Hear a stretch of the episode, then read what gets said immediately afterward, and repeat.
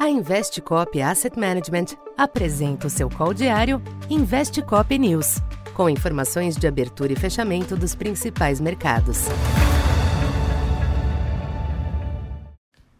Bom dia.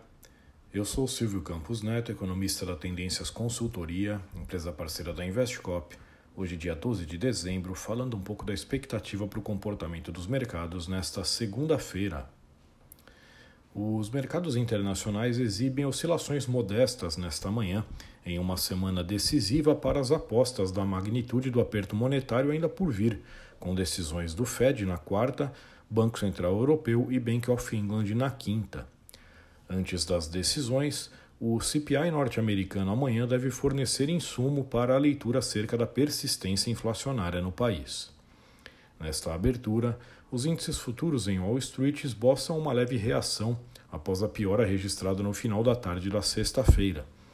No entanto, as preocupações com o quadro econômico nos Estados Unidos e no mundo ainda pesam, impondo limites a qualquer melhora. Tal percepção segue clara no caso do petróleo, cujos preços permanecem em queda. Nesta segunda, o barril WTI já opera na faixa de 70 dólares, o que não ocorria desde dezembro de 2021. O minério de ferro iniciou a semana em baixa em Singapura, mas vem de um período de recuperação com afrouxamento de restrições na China. No mercado cambial, o dólar alterna pequenos altos e baixos ante as demais divisas, em linha com o panorama observado nas últimas semanas, quando a perspectiva de redução do ritmo de aperto monetário pelo Fed reduziu o ímpeto do dólar e também dos yields dos treasuries.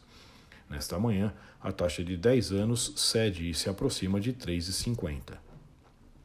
Aqui no Brasil, sem um sinal claro do exterior, os ativos ficam à espera da tramitação da PEC na Câmara e seguem avaliando a formação do novo governo, em meio a especulações de nomes para compor a equipe econômica. Por ora, deve persistir um ambiente cauteloso, inclusive diante do enorme desafio fiscal trazido pela PEC da transição. Uma das consequências é a manutenção da curva de juros pressionada, principalmente nas taxas médias e longas. Já o câmbio tem o apoio dos juros altos e do menor fôlego do dólar lá fora, o que tem permitido à variável manter oscilação ao redor de 5,25. O Ibovespa, por sua vez, deve permanecer sem força, dado o quadro de fraqueza das commodities e os juros internos elevados. Então, por enquanto é isso. Bom dia e bons negócios. Essa foi mais uma edição Investe Cop News.